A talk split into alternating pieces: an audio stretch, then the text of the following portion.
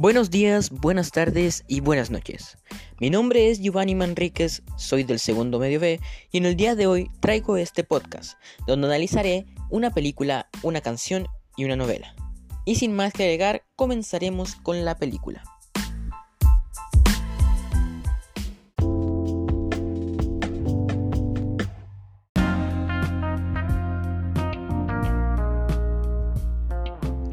Comenzaremos con la película animada titulada como Mulan, estrenada el 25 de junio de 1998, dirigida por Barry Koch y Tony Bancroft.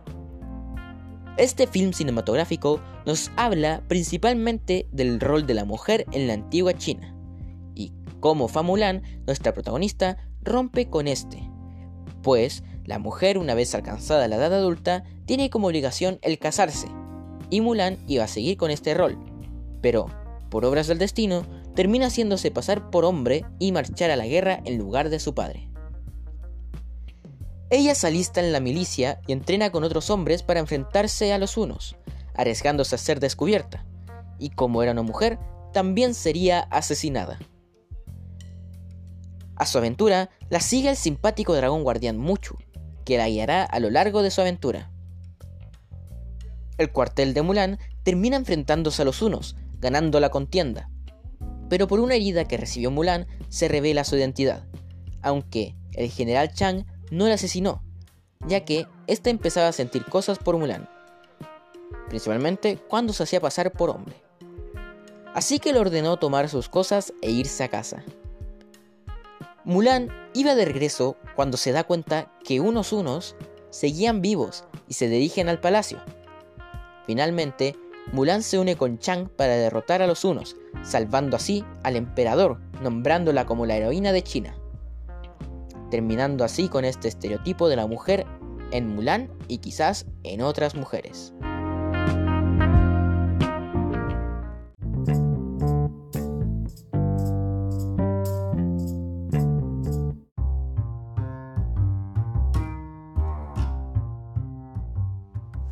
La verdad, siento que es una muy buena película. La recomiendo totalmente.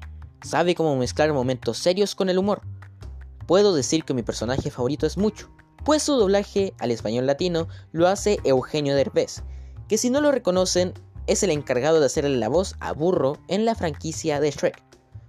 También me gusta cómo a lo largo de los años Mulan sigue siendo el ejemplo de que no por ser mujer eres débil y que puedes lograr lo que te propones si te esfuerzas.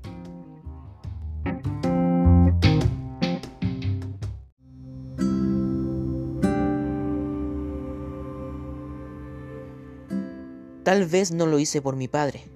Tal vez lo que quería era probar que podía ser alguien, para que al verme en el espejo viera mi propio valor.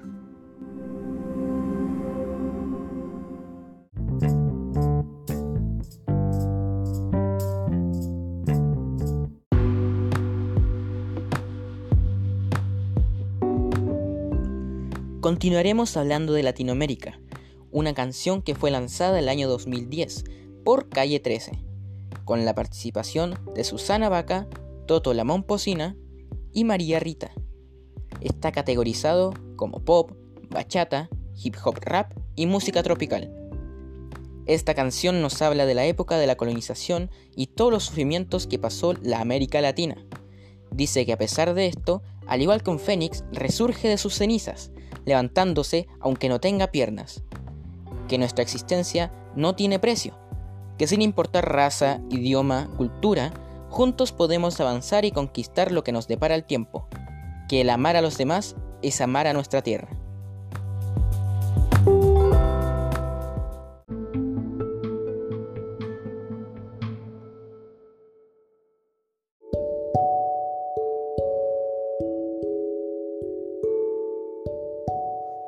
Como latinoamericano, me siento identificado con la canción.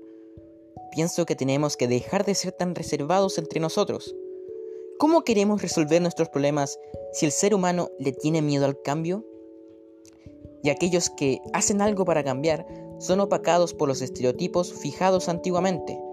Luchamos cada día por surgir, no solo como ciudadanos, no solo como país, no solo como continente, sino que como humanidad.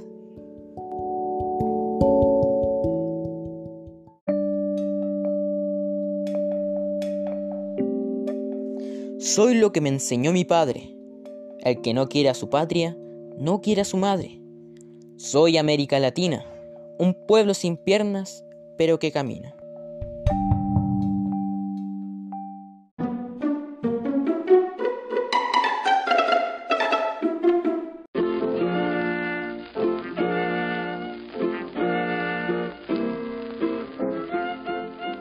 La escritora Daniela Viviani publicó en el año 2019 una novela titulada como Luisa 1912, feminista del Chile Centenario. Esta nos narra la historia de Luisa Clementina, que cumplirá los 23 años y para la sociedad en la que vive, pronto se convertirá en una mujer cuya juventud pasó a ser un tesoro que no supo aprovechar. O, como diría su familia, una triste y patética solterona.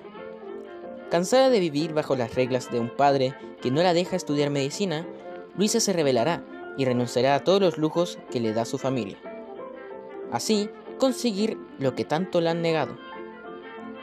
Disfrazada de hombre de clase obrera, descubrirá un mundo clasista y controlado solo por el hombre, en el cual la mujer no tiene ni voz ni voto.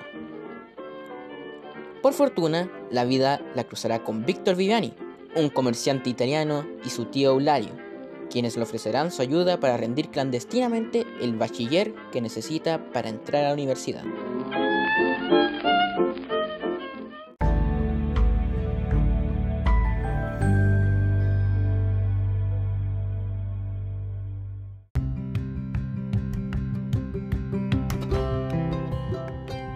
Encuentro que esta novela nos otorga otra figura del feminismo.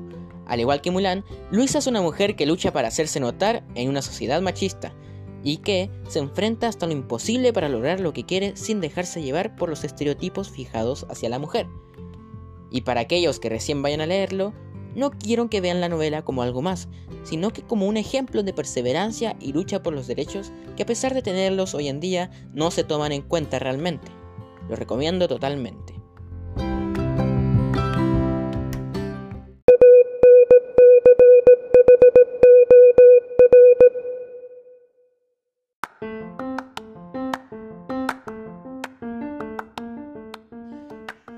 Finalmente solo queda preguntarnos, ¿qué aprendimos de todo esto?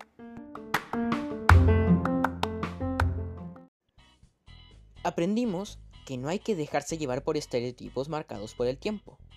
Hay que luchar todos juntos para lograr ese cometido. Que hay que saber amar para poder ser amado. Que la igualdad solo se conseguirá con el cambio de pensamiento que hay que esforzarse para cumplir nuestras metas, incluso si a los ojos de la sociedad es algo impensable. Soy Giovanni Manríquez y este ha sido mi podcast.